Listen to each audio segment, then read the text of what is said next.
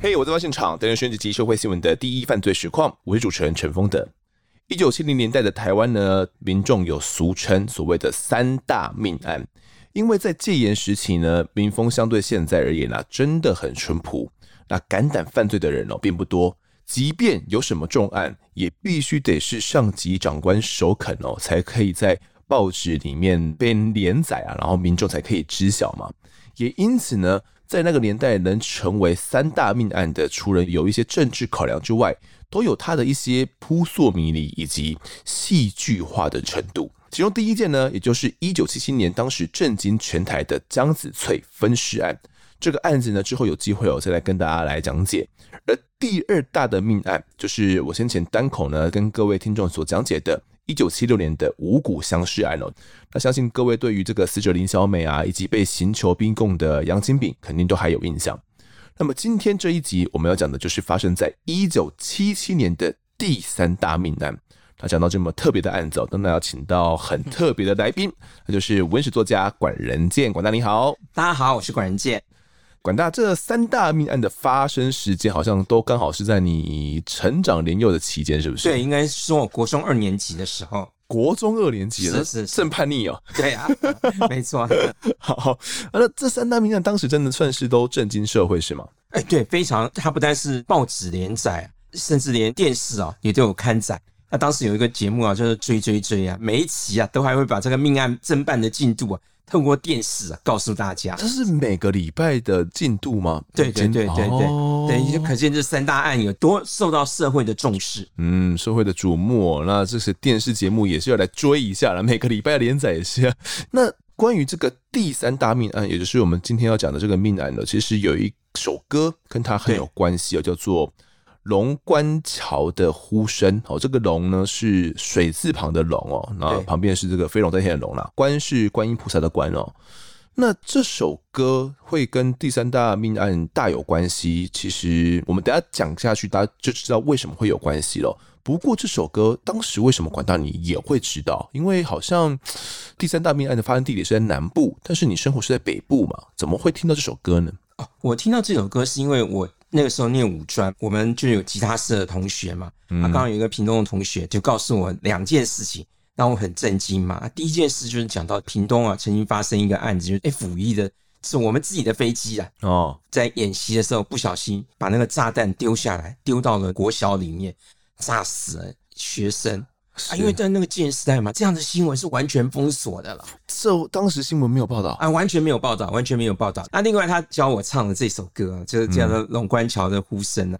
啊，因为我本身也是外省人嘛，那所以我听到这个歌就觉得很有意思。因为他这个大概的背景是钟正方为了维护自己的贞洁啊，不惜跟歹徒宁死不屈了。这个副歌。的部分你还会唱吗？会啊，当然会唱。来来来来，秀一段。小文明，点点暗镜的梦是啥。哦，是啥人。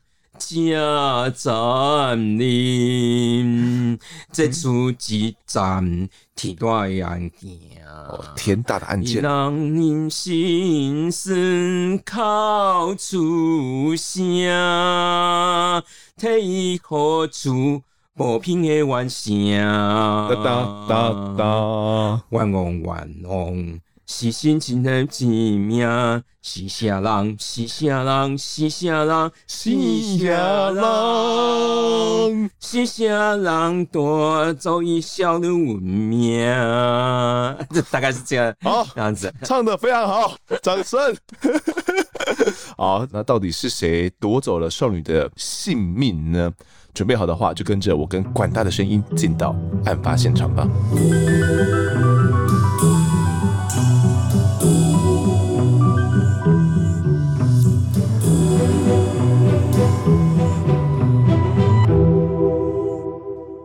七七年的三月三号下午两点多，当时高雄县的大树乡哦，有一个叫做义隆制瓦厂的地方，来了一位客人，也替整起悲惨案件呢揭开了序幕。那天是个怎样的情况呢？管大，三月三号的下午啊，两点四十分，有人就到这个高雄县大树乡啊竹寮路啊制瓦厂来买瓦。老板呢就带着这个瓦片啊到水池边要做漏水试验。为什么要做漏水试验呢？早期这个瓦片呢都是用人工做的嘛，品质啊不见得那么稳定。那有的就是你外表看起来是好好的，可是如果那个水一滴下来，它就会渗进来嘛。那你如果把它架在屋顶上，那下雨的时候它水就这样渗下来，外面也下雨，里面也下雨。哎，对对对，那你要上去修很麻烦嘛，所以就必须先做这个试验。我先把它浸到水里去，让你看，假设它这不会渗水，是大概是这样子。那因为这个水池很少有人用嘛，因为你必须要有人来买瓦片，他才要当场试验给那个客人看嘛。那他去做这个实验的时候。就突然发现他，哎、欸，怎么搞的？这个池子里的水啊，就很臭啊！哎、欸，那怎么又多了一个包袱？那个包袱外面啊，伸出来有一个脚，那脚上还有鞋子。哇！老板跟客人都发现不对劲了，那立刻啊，就向这个凤山警察分局去报案了。好，那这个包袱拉起来之后，里面到底装的是什么东西呢？警方把这个包袱这样拉起来以后啊，一看就是一个人形嘛，哦，是啊，那里外包了两层，外面是一层塑胶布。内层呢是一个二月十七号当天的南部版的这个《中华日报》。我们知道《中华日报》当时有北部版跟南部版，那用那个零点八公分的这个新的铁丝去包裹。那因为那个报纸啊已经被浸烂了嘛，泡在水里面泡泡烂了，它里面就是一个已经腐烂的少女尸体啊。那这个它被包扎成这个像粽子一样，这样绑得紧紧的。那警方就从尸里面又捞到了一个塑胶书包啊，里面有学生证嘛，哦，写的是屏东美和中学学生钟正芳，里面有一些书，还有一双女生穿的那个黑色胶底皮鞋，跟一个这个死者生前所绘制的那个图像，就是因为钟正芳很会画图，那因为这个尸体包裹的方式会成为日后警方破案的重要线索嘛。所以这个检方跟警方都不敢大意啊，决定啊要等刑事局派法医啊到高雄来解开之后，再把这个。尸体送到殡仪馆去封存，因为当时南部很少发生这么大的案子啊，嗯、所以说法医呀、检察官什么也都没有这样的经验了，是必须由刑事局。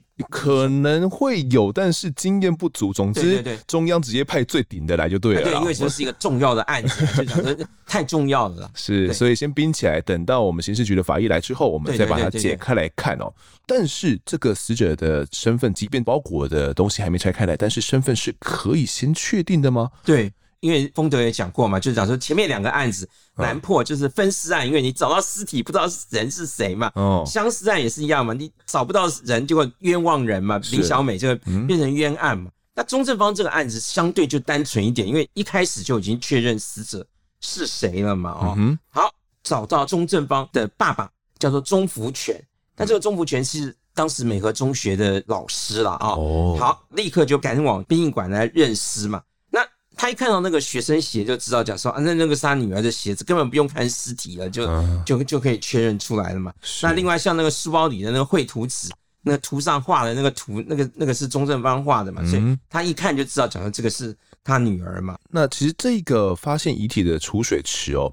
呃，原本是旁边一家已经废弃的制瓦厂所有的啦。那它的大小呢，跟一般所用的这种储水池其实也差不多大，大概面积有四平方公尺那么大哦。那水深当时也没有很深，大概四十五公分左右而已。好，那这起案件呢，也就是当年被称为三大命案之一的屏东代尸案，又或者别人有给他另外一个名字，哦叫做美和中学的女学生钟正芳命案。那这起命案呢，目前是发生了嘛？可是我对于这个美和中学不是很熟悉啦，我因为我住高雄，也没有听过这个中学。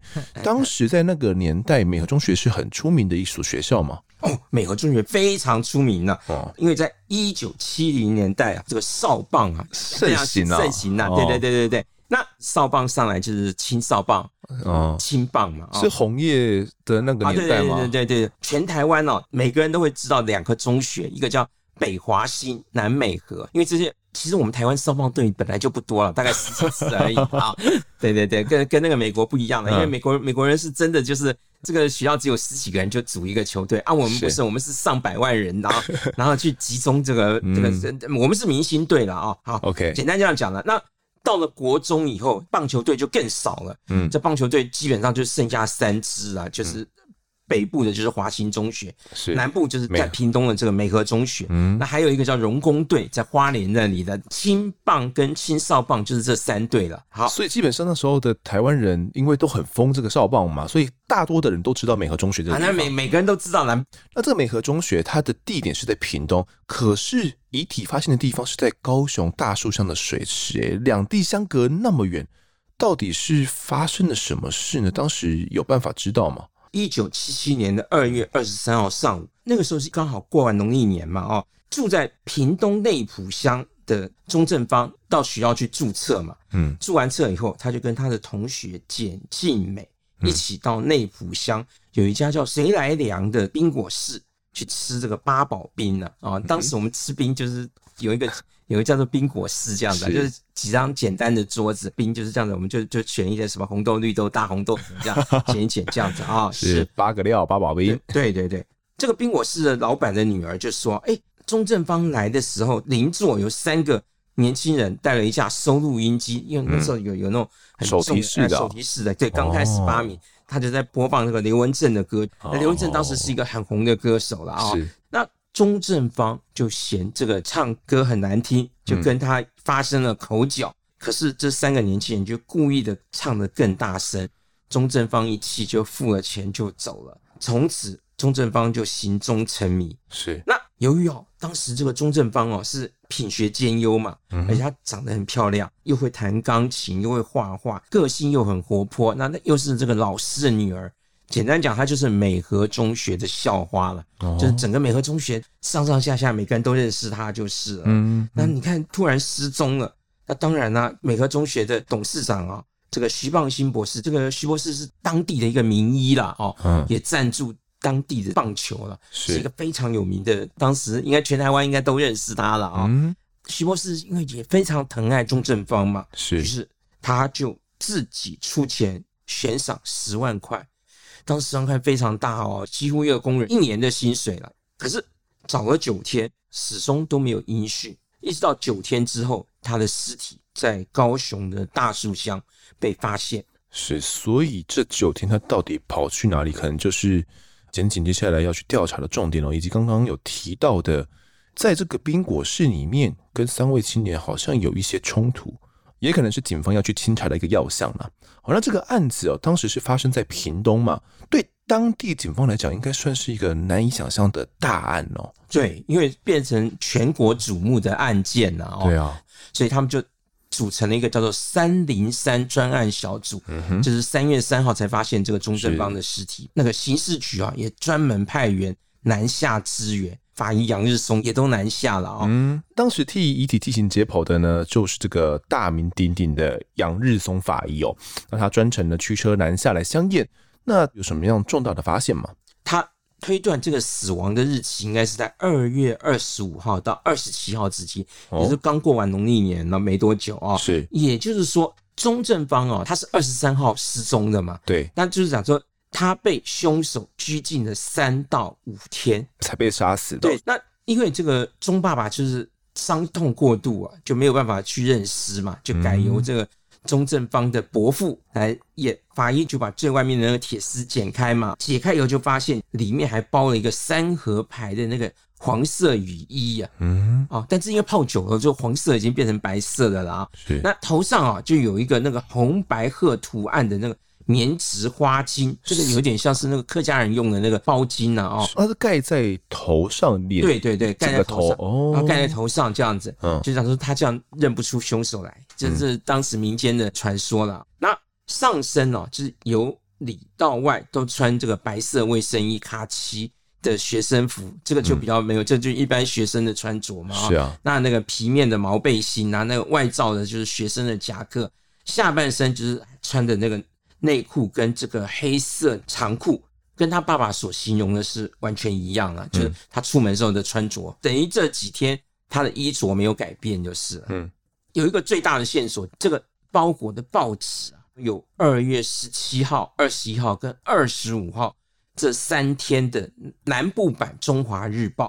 那过年哦，基本上我们是不送报纸的，就送报生全年无休嘛，只有休那几天，就是过年的。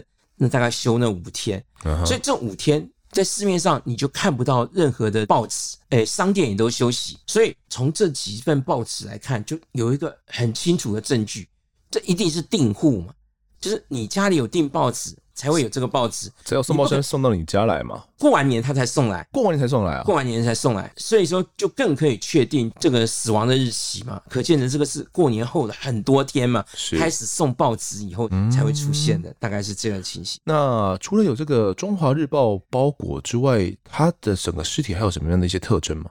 这个尸体其实它最大的特征就是法医鉴定以后发现它的处女膜没有破了，等于凶手只有在体外射精嘛。哎，也许我们今天观众或者听众会觉得报道这个做什么？是，可是，在当时就不一样，因为对当时的人来讲，哇，这个是贞洁烈女嘛，她为了维护她的贞洁而死，嗯、这个案子会变成一个这么大的案子啊，也是 跟这有关哦。哎哎，对，不惜任何代价，我们一定要破这个案子。是，而且可能一个女学生为了抵抗歹徒，她当时。其实长裤的左侧拉链都已经被拉开了，但是其实看她的内裤是没有破损或者拉扯的痕迹的。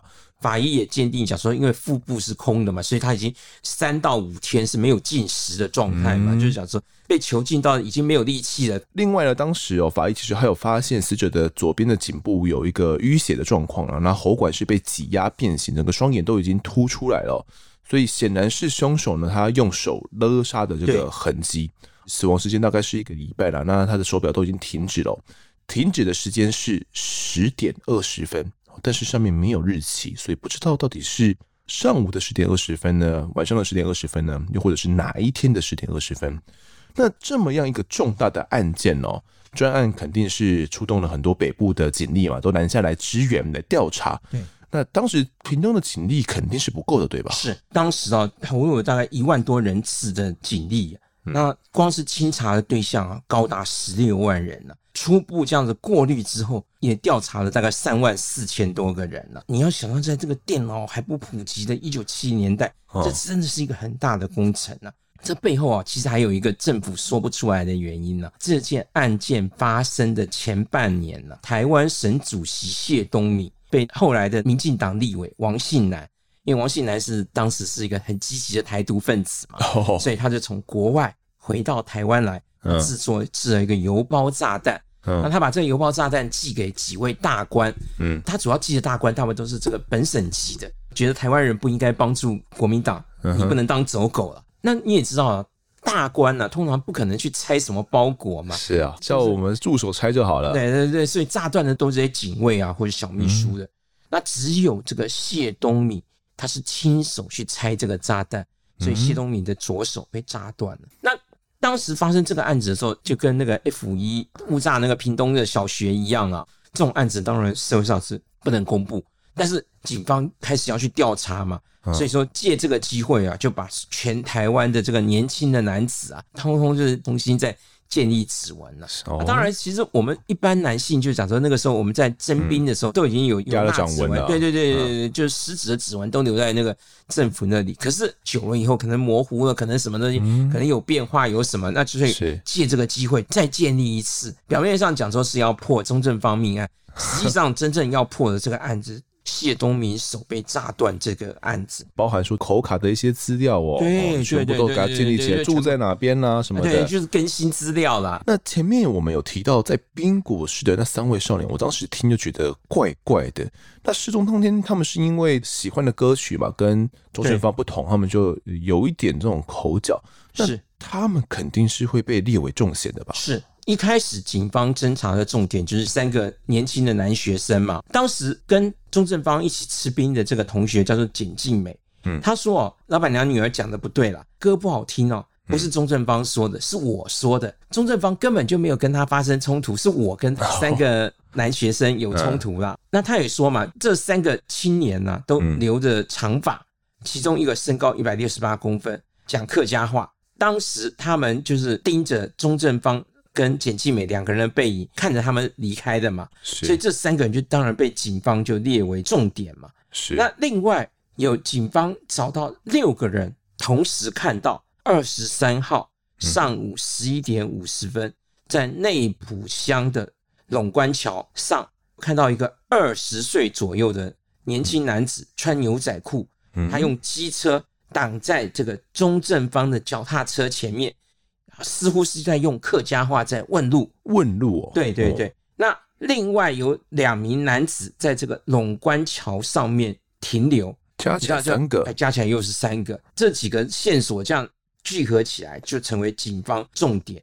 那我再解释一下，这个龙关桥那个龙啊，就是三点水一个龙啊，汉字里面是没有这个字啊，这个是一个日本汉字，讲的是瀑布的意思，水有落差就叫龙了。那这个龙关桥等于就是关瀑布的桥，是这个意思。嗯，好，那钟正方他失踪的地点就是在龙关桥嘛，因为最后面被人家看到的地方就是在那边。或许才会有人将这起案件就写成了《龙关桥的呼声》这一首歌哦。好，那目前看起来哦，这三个青少年可以说是嫌疑真的是相当相当的大。虽然不太确定啊，在宾果市的那三个人跟后来龙观桥的可能是三个，可能是一个人哦，不确定。但至少有六位目击者看到的是一个人啊，也有人指出说旁边好像有两个人也站在那边。总之。这几个人呢，看起来是同一批人，而且他们的嫌疑好像都很大哦。因为最后面跟钟正方有互动的就是他们嘛。那除了这些之外呢，其实，在钟正方失踪前，还有留下一个线索，那就是哦，他把他的脚踏车就停在公路局的招呼站牌旁边哦，还把它给锁上去了，就可以判断说，其实在他失踪前。应该都还有行动的自由的，是，不然他不会从容不迫的把脚踏车对给锁在那边之后才离开嘛。如果我真的是当下就被掳走了，那我根本没有时间好好还把这个脚踏车停好嘛。所以很有可能是在锁完脚踏车之后呢，才被掳片上的摩托车给载离的。当时警方有这样的一个判断。那后续我们在经过警方这样的扩大调查之后，还有其他人看到的这些青年或者是中正方吗？尸体是在三月三号发现的。对，那三月五号又有一个计程车司机向警方报案，嗯，他就说在上个月的二十五号或是二十六号，因为他他日期他记不清楚了，是。大概就是在晚上十一点的时候，在屏东内浦乡有三个青少年雇他的车要到凤山，那其中有一个人看起来背着一个很沉重的麻袋，哦，那另外两个人是坐在后座。那车经过高平西大桥的时候，高雄跟屏东哎对交界的交界的地方的时候，其中有一个就说不去凤山了，转弯到大树乡的这个竹寮路，嗯，然后在三个人的指点之下，就转了几个弯了，是。最后就在这个益丰砖瓦厂南面下车，但是因为上车的时候是深夜，就是视线不良，所以这个司机也没有看清楚三个人的脸型，嗯，不过。他的特征他还记得，而且最重要就是这三个人讲的是客家话，这里就是闽客杂居了。但是某几个村落是客家人嘛，所以他们他会很清楚的知道这三个年轻人都是讲客语。嗯，那包含说我们前面也有提到说，在宾果店的那三个年轻人也是讲客语的哦，所以有一个共同点存在，就是三个人。嗯，好，那他们停的这个点呢、啊？益丰砖瓦厂，我们前面就提到了，也就是发现尸体的这个砖瓦厂是同一个，对，这个是一个比较有利的线索，对，算是一个有利的线索。如果透过司机的举报，能够知道当时上车的是哪三个人哦，很有可能整个案子就能够破案了。那透过我们刚刚前面的整理呢，其实还有发现一个特征点，也就是他们都有发现，他们留着是这种及肩的长头发，哦，这个长头发在当时算是蛮常见的嘛。对当时来讲是这样子啊，如果你是学生，你不可能留这个头发，因为那个年代学生一定是平头。哎，对对对，你如果是国中生、高中生，这一定是留。你就算是大学生，哎，理论上是可以留头发的，但是实际上也不可能嘛啊、哦。所以说比较排除了学生的可能性呢、啊。同样年纪的，那这个可能是欧塞亚的，可能是学徒了啊，就是出社会了。哎，对，已经出社会的人了。那因为当时啊，警察真的是。很凶悍哦，在路边就看到男生头发太长了，哎，真的是当场就抓来就剪了。还有这帮我剪头发啊，对啊，然后这个电视上看到有谁头发太长，也都一样都抓来剪了。这什么高凌风啊、刘文正啊，啊，甚至这个主持人包国良啊，什么通通都被抓来剪啊。对对对，没错，就是警察到那个电视台去那个剪 的，真的假的啦？真的真的真的，这些都都有那个刘家昌，这些全部都有秦汉，通通都有被剪过头发，对，甚至还有被拘留的嘞。所以，这这个留发留太长是罪，是不是？哦，当时全世界都是风潮，就是这个样子啊。那因为台湾是戒严时代嘛，要力抗这个歪风了啊。哦，但是这个嬉皮风就对了。对了，对了，对了，实际上挡不住啊，因为就是男生留长头发跟女生穿迷你裙是一样的啦。其实，反正不管政府怎么抓，这个这个风潮是不可能挡住啊。你大概可以控制学生而已啦。你小时候真的有遇过这样的状况？哦，有啊，有啊，有有，小时候很多很多很多这种。这新闻常常有报道嘛，警方就是突然一下子西门町封锁了，就开始抓嘛，对不对？那个那那个封街礼法啊，对，封街礼法，那穿迷你裙的女生就就通通通抓起来嘛，写悔过书嘛，哦、是有是有这个，在一九七零年代曾经我我真的很难想象这样的社会。对对对，好，那目前我们其实已经掌握到一些线索了，那透过这些线索，能够让警方注意去缩小范围吧，应该是可以的吧？因为毕竟。敢留长发的青少年应该不太多啊。对，警方第一阶段呢，开始清查，锁定十九岁到二十岁的这些青年。到了三月十五号，这个专案小组就收到一个没有贴邮票，但是盖着十号从凤山寄出邮戳的信。哦，那个年代就是讲说，你不贴邮票，那个邮差基本上还是会替你寄啦。这个魏树民的他自称是学生，很后悔犯了这个案子，他想要自首。不知道这样有没有可不可以减刑呢、啊？可是他没有勇气出面呢、啊。哎，警方就哇，那糟糕，这凶手又要来自首了，又会不会像那个七彩医院案子一样？好、哦，那既然这个感觉是嫌犯的人准备要来自首了，那我相关警方的人，我们当然做好戒备嘛，避免这个七彩医院案又重演一次哦，让警方丢脸。那有了这个写信，他要写个信嘛？那有他的笔迹，通过这些笔迹，是不是可以来进行一些鉴定呢？对啊，当然也因此又衍生了很多案外案嘛。哦，哎，到了四月十六号啊，高雄那里就有一个员工，大概两千人的这个很大的这种木器工厂，是南侧上面又有又出现一首打油诗，嗯，里面又写什么一时欲火啊，一时糊涂啊，这样大概有这样的字眼呢、啊。警方又赶紧去比对，比对发现，糟啊，糟糕，笔迹相符。哦，哇！这专案小组又发现一个更重要的线索了。是啊，于是说调集这个各大工厂，把这所有的男工人全部抓来笔迹比对，可是就找不到类似笔迹的这样的。这么奇怪？对。不过借由这些笔记，又建立了一个档案库嘛。因为这个时候啊，又发生另外一个案子，就是中央日报跟联合报爆炸案。为什么呢？哦、就是因为这个这个台独分子觉得，讲的这个中央日报跟联合报就是太保守，中央色彩的、啊。哎哎，对对对对，台独分子就去放炸弹嘛，是在四月二十六号，所以这个警总成立了所谓的警总四二六专案小组。要破这个案子，需要笔迹就对了。哎，需要笔迹。刚才我不是讲说要建立指纹吗？现在这个建立笔迹也是很重要啊。嗯、那趁这个机会啊。全台湾男生的这个笔迹也给他鉴定，名气可用的时候，给他鉴定一下。好，那其实除了这个木器工厂两千多名男员工全部都被抓来做笔迹鉴定了，那这之外，很多中学的男生啊，他们的周记也都被全部拿来做笔迹鉴定了。但是最终还是没有找到哦。那原本说要自首的这一个人也没有出来，也没出来。媒体一直宣传说啊，鼓励啊，这出来是个很好的行为，要勇于面对啊。哦，讲了半天还是没有人出来。嗯、呃，那警方拿着这个复印的信到处去比对笔迹哦，也是比不出一个下落了。到底是真有其人，还是被戏耍？其实也不知道。这个还有一个案外案，钟正方的日记啊，其中有缺了两页。哎，这两页可能就是钟正方交友的状态嘛，还有他对周遭环境的记录嘛，他是不是有什么不满？啊是不是会不会离家出走啊？怎样？可是撕掉这两页的人是谁呢？是钟正芳自己撕掉的呢？还是他的家人撕掉的，撕掉的目的又是什么？这本就也变成一个案外案嘛，这很有脑补空间呢。啊，对，因为到底钟正芳有没有男朋友？因为就家人跟就这些师长们的讲法是说没有了，嗯、不可能有嘛。嗯、可是因为你日记少了两页嘛，那写的什么？为什么会被撕掉？哎，对，还有一个案外案，就是在屏东万峦乡啊，有一个叫西山道堂，嗯、上面有一个槟榔树啊，就刻了字，写着再见。六十六年二月九号，钟正方刘叉叉。那这个刘哦，下面他写两个圈，故意不把名字写出来嘛。底下一节还有留下一个什么利福，福利相反倒过来变成利福，嗯，两个字。那警方研判讲说，哎、欸，可能这个上面的字跟下面的字好像不是同一个，这个隶符跟前面好像没什么相干呢、欸啊啊，或者好像是不同笔迹啦。哦、而且这个刻字的位置啊，离地一百八十公分，这个人至少要有一百七十公分嘛。嗯，对，你你才有办法在一百八十公分的上面写 刻字啊。一般如果像我一百六十公分，就 没有办法写到那么高。警方就认定这个一定是一个一百七十公分以上的男子。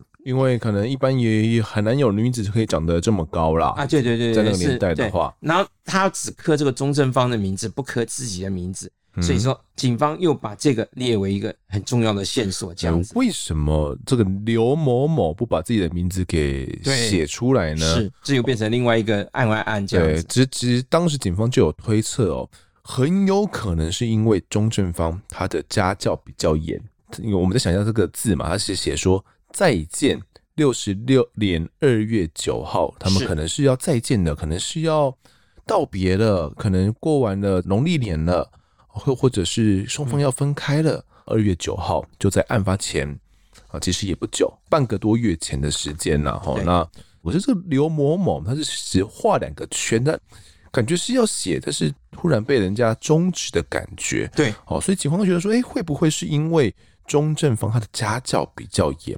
所以不希望呢，让别人知道她有男朋友。所以当她发现说，哎，这个刘姓的男朋友要把他自己名字写出来的时候，刚写到一半呢，这个圈都还没有画完，里面的东西还没有填出来的时候，就阻止他继续写下去了，才没有让这个名字完整的写出来。对，所以还没有侦查不公开这样的观念呢啊。所以说，这个警方往往把这个办案的细节啊。告诉这些记者嘛，是啊，那那记者又加油添醋嘛，嗯、那这个就影响到家属跟警方配合的意愿嘛，就是家属认为讲说，那你污蔑死者嘛，因为这个你根本没有办法鉴定这件事情到底是真假，你都还没鉴定出来，你就已经先把这个消息放出去，哎，放出去。其实应该要讲，我们整个社会的进步哦。就是在这些案件当中不断的学习。为什么要侦查不公开？其实我们也可以看得出来嘛。因为你如果不把这细节公布出来的话，对这个死者家属更不愿意配合办案，案情就更难有突破。对啊，跟你讲的话，你都跟这个媒体讲，那有些东西可能是我不想要让大众知道的啊。我只想要这个凶手能够落网而已嘛。是，对。总之啦，不论怎么样哦。警方是认定钟正方的死呢，可能并不是单纯的意外。原本可能认为是单纯的意外案件啊，或者是这种见色起意然后掳人的这样的案件，临时起意的，临时起意的。但是现在有这个科字的话，可能一切就不一样了，有可能会是一起情杀案件，并且朝此的认真来搜查。那新的方向会有斩获吗？到底周正芳的杀人凶手是谁呢？我们就留在下一集再来揭秘。这一集的我在发现场呢，我们先谈到这边，也感谢管大的分享，谢谢您，谢谢大家。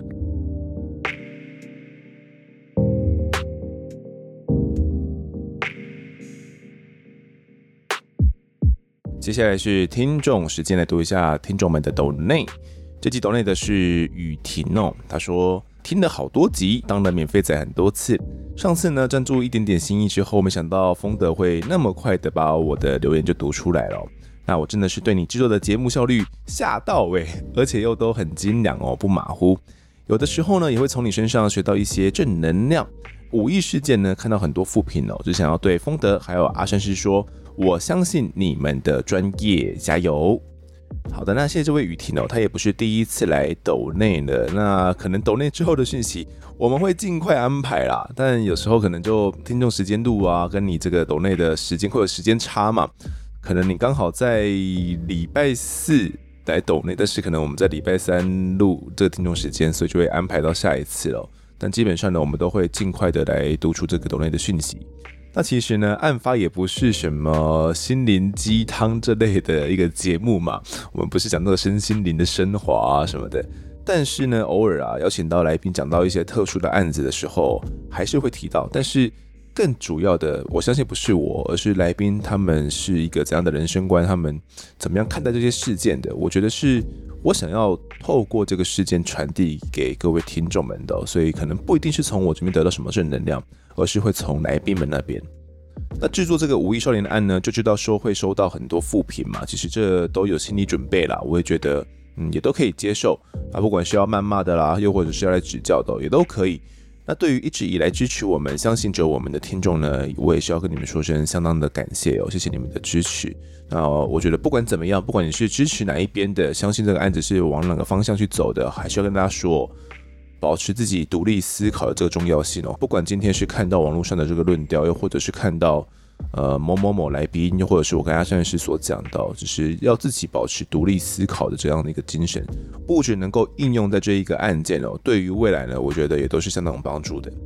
好，接下来读一下案发故事投稿，那投稿的是虾饼哦，他说啊，方德你好，对于这集拉拉的分享呢，十分有感触，因为我的妈妈就有囤积症，妈妈年轻时呢就有精神疾病了，却没有好好治疗，后来爸爸中风卧病在床。妈妈在家呢，辛苦全职的照顾爸爸，而囤积的更加厉害。家中堆到只有一条通道可以走，老鼠啊、蟑螂、垃圾异味出没，那是家常便饭，时常被邻居给投诉，甚至危害到重病中爸爸的健康。我曾经呢多次去找人来清理哦，但妈妈暴怒阻挡而无法继续。无可奈何之下，让妈妈去强制就医哦，去治疗她的精神疾病。爸爸去疗养机构照顾，才得以将家里呢整理干净。三年前，妈妈因为癌症过世了。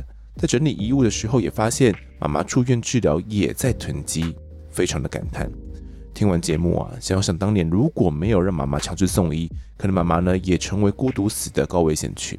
当初一个人处理妈妈的囤积精神问题，非常煎熬。能理解囤积症家属的无奈和无力。那谢谢有拉拉呢，为台湾这群非常非常弱势的人发声哦，为他们的人生画上有意义的句点和最后整理。那很感恩有这个机会哦，可以来分享这一件埋藏在心底的故事。因为社会大众呢，普遍对于精神疾病患者啊，或者是家属的处境很难能够感同身受，甚至污名化的情形呢，都时常出现哦。那希望透过节目，能让更多人了解精神病患也和所谓的正常人一样，只是脑袋的某个地方生病了，需要治疗。如果给这一群人多一点的同理心、温暖、包容，世界也许就会变得更加美好。读完虾饼的投稿之后呢，相信听众们跟我一样哦，觉得心里面暖暖的。那也很感谢小饼愿意把这段尘封的故事呢投稿到案发哦。其实当时访问到拉拉呢，然后谈到他有处理过蛮多囤积症的个案的时候，我自己也是蛮震惊的，因为对我来讲，又或者是对大部分的听众来讲，好像这件事情离我们很远，又或者是很难想象，如果我们的亲人、我们的亲友有囤积症的话，我们该怎么办？我们该怎么去帮助他？今天拉拉他是去帮助一个可能是已经离世的人，那。他没有这个沟通的过程嘛？他不用去跟他讲说啊，你这东西要想办法去把它给丢掉了。然后大部分不会有这样的过程，除非他的亲友硬要去丢，那可能还是需要一个沟通的过程。拉拉主要需要处理的是可能屋内堆积成山的垃圾啊、杂物，要把它们分门别类，然后找出可能哪一些是亲友们他的家属是真正想要留下来的东西，其他就要把它当做是垃圾给丢掉。那这样的整理过程是非常的辛苦的。可是呢，对于如果你的亲友他还是在世的，然后他有囤积症的话，那怎么样去处理他的囤积症，又是另外一个课题了。像这位虾饼一样嘛，他的妈妈呢就是有囤积症了。其实过往我们有讲过囤积症的案子嘛，呃，就是这个王景玉的案子。那因为呢，王景玉的爸爸王爸爸他有囤积症的关系，导致王景玉他不敢带朋友，又或者是交女朋友，因为他。不知道该怎么样把人带回去家里面，他会觉得呃很丢脸，很不好意思。那这也间接的导致他的精神状况越来越不好，最后面就犯案了。那对于虾饼而言呢，他要处理的是关于妈妈的囤积症。对于有囤积症的人而言，你把他收藏的东西丢掉，跟杀了他是差不多的意思哦。甚至他可能为了报复，还会捡更多回来。那我自己是认为啊，对于囤积症而言，最重要的是病识感，就是他要自己清楚知道自己这样的行为是怪怪的，是已经生病了，而不是一个正常的行为，进一步才能够去接受一些治疗，然后去改变这样的状况哦。但如果没有办法的话，可能就必须得走到像啊下面他的妈妈这样子，必须强迫送医了。我自己认为呢，这是一个非常非常困难的课题。有听众们可以问一下你自己，假如你的妈妈有囤积症的话。你该怎么办？那你也讲也讲不听啊，他也没有要听的意思。那你也想把东西清掉，他还生气哦，甚至可能会去打你之类的。那你该怎么办？你除了强制送医之外，你有更好的方法可以解决吗？还是你最后就只能选择强制送医，然后想办法去解决他的这个囤积症的精神疾病状况了？这真的相当困难哦。而虾饼最后面呢，是选择让妈妈强制送医嘛？那如果没有强制送医的话，可能呃妈妈真的也会成为孤独死哦，因为他自己在这个房间里面，相对而言，我觉得。如果是我啦，吼，我的家人有这样的囤积症状况的话，我也不太会想常回家哎，因为我觉得回到这个空间对我而言就是不是那么舒服的，我可能相对而言也不会那么常回家。那久而久之呢，可能对于这个亲属的联系啊，就会慢慢的减少嘛，慢慢频率降低了。那他孤独死的这个风险呢，也就大大的提高了。那也感谢虾饼的分享哦，相信你的投稿呢，是可以带给听众们很多不一样的一个思考的方向。好，接下来读一下在 Apple Podcast 的留言。第一位留言的是这个乌米哦，他说我要回馈一下，我养了一只天竺鼠哦，养它还不到一个月，彼此都还在认识当中。那这只天竺鼠呢，名叫做阿呆呆。阿呆呆的性格啊，胆小又怕吵哦，安静的环境呢，对他们来说可能比较舒服自在。但我发现哦，只要每一次我听案发，阿呆呆呢就会从隧道里面走出来。一开始呢，就是走出来到处闻一闻哦，到后面就是可以比较自在的喝水跟吃草。那现在呢，就直接在里面开心暴冲哦，屡试不爽。那恭喜呢，案发获得一枚天竺鼠肠粉，而且是最铁的那种肠粉哦。那他真的很喜欢案发那样的声音频率呢，让他觉得很自在哦。那连天竺鼠都被圈粉了，没有唯二，只有唯一。好了，感谢五米的留言哦，很开心我们有获得一只天竺鼠肠粉。这个阿呆呆啊，可能蛮喜欢我们的声音频率的。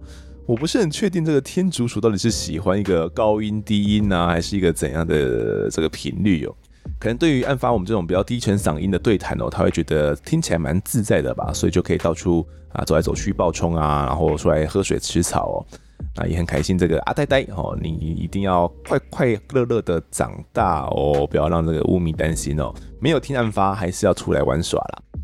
好，再下来下一个留言是这个怒诶客气诶，然后他说累积了一阵子再回来听哦，风的近几集的开场词字怎么越来越连在一起啦？我的现场，我是主持人陈峰的哦，那强迫症听了觉得好痛苦哦。那这个我录录录现场，这到底会怎么会这么一回事呢？是因为上次好像讲过了嘛，就是开场的时候会把这个字连在一起哦。我在外现场哦，然后有时候就练太快，变无论现场这样子。这方面自己有在注意啦，我会在努力改善，好不好？大家再持续听个几集，看我有没有变好一点哦。没有的话，再来提醒我一下。好，在下一个留言是这个 Amber 一一三，他说赞。五一案主持人呢，没有跟风报道哦，很棒。阿山师也辛苦了，谢谢你们守护着媒体的品质。好，那呃没有跟风报道，倒也不是说诶我们故意要站在反边呢、啊，而是这个案子呢，阿山师看待的角度、哦，刚好就是跟呃世人普遍相信的是相反的嘛。哦，所以倒也不是说我们多厉害啊，或者是刻意要站在呃另外一边哦，想要争取什么样的流量之类的，其实也没有争取啊，就是被骂嘛。那坚持自己的立场哦，其实并不是一件容易的事情哦。尤其你会在这个世道嘛，很容易就被人家留言啊，网军就会攻击你哦。那整个案子呢，高分检后面会不会有新的动作？我觉得大家就可以再期待看看。我自己也很期待那边会不会真的调查出什么样的新证据。那到时候我们来讲呢，我也会觉得更加的有意思。我个人也是相当期待了。如果真的是他杀，那就该还被害者一个公道嘛。那如果不是的话，这些。污蔑，然后说怎样的这些声音，我们该还另外一个被害人他一个公道吗？我觉得这件事情也是值得来思考的。好，再下一个留言呢是这个 Emery，呃，Emery Nami，哦，他说每天必听，自从有一次呢在新闻连结发现这个 Podcast 节目，我就整个深陷每天听。这也是呢我第一次听 Podcast 哦，很喜欢主持人跟来宾的声音，而且叙述的过程也很清楚。P.S. 第一次听的那集呢，是在讲王浩案哦，那从头到尾泪流不止，哇！第一次就听到王浩案，那真的是很不容易哦，能够把整个案子给听完。那也谢谢呢你对我们案发的支持哦。在下一个留言的是这个基隆文文，他说通话问题，加油，你们很好，值得一听再听的节目。好，我们很赞，谢谢你的支持。在下一个留言是这个少女二点零啊，他说重新敲碗。被吃留言了吗？重新评论哦。两年前上班时无聊，当时 Podcast 应该才刚流行没有多久哦。那听过故弄玄虚啊，阿善师，我在案发现场也听过呱吉鸡来素，现在几乎呢都只听案发现场来度过上班时间哦。那括号本来就喜欢了解社会案件、刑案、命案等等，而且呢一集有一个小时哦，都会很集中的听案件。那制作品质啊真的是越来越好。听评论时间呢，很多人都推荐到监狱录案件。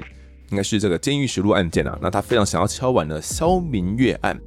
之前在 YouTube 上面呢有看过这个案子哦，包含检察官的审讯的录像以及犯人的自白，真的觉得这个案件啊，肖明月非常冤。那非常希望呢，丰德能够讲这个案子，谢谢。好，那这个肖明月案，其实我先前也有简单的看过一些相关的资料哦，那呃，确实是有一些嗯，疑似是冤案的这些点呐、啊。如果真的要做这个案子的话，可能是要邀请到相关的机构啦，然后包含他当时的辩护律师啦。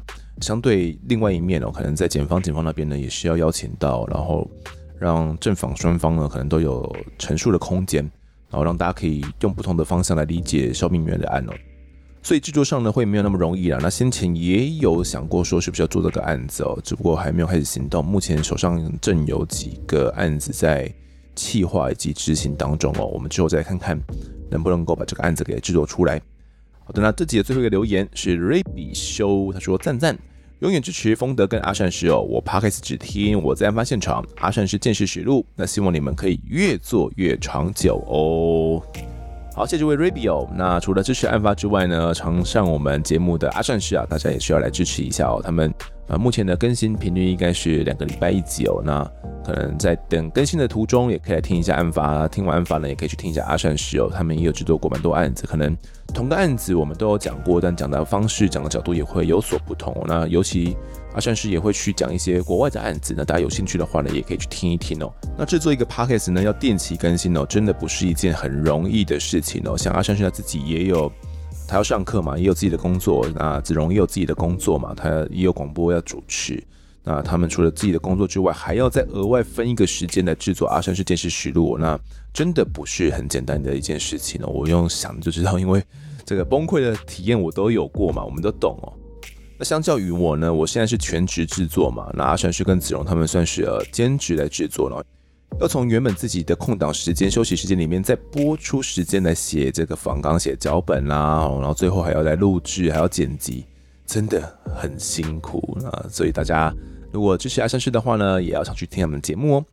好，这期的听众时间我们就读到这边。如果各位喜欢我们节目的话，欢迎到 Instagram、脸书以及 YouTube 来搜寻订阅。我在案发现场，掌握更多案件消息，也可以跟风的我聊聊，给我们建议。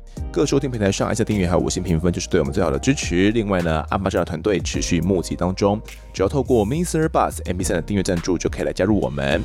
还有专属的赖社群，可以跟风德老粉们一起来抬杠聊案件心得。如果各位在 Apple Podcast 上面留言的话，我也都尽量在节目中给出回复。跪求听众们推坑给身旁的好朋友，一起听听看我们聊案子。案发现场，我们下次再见。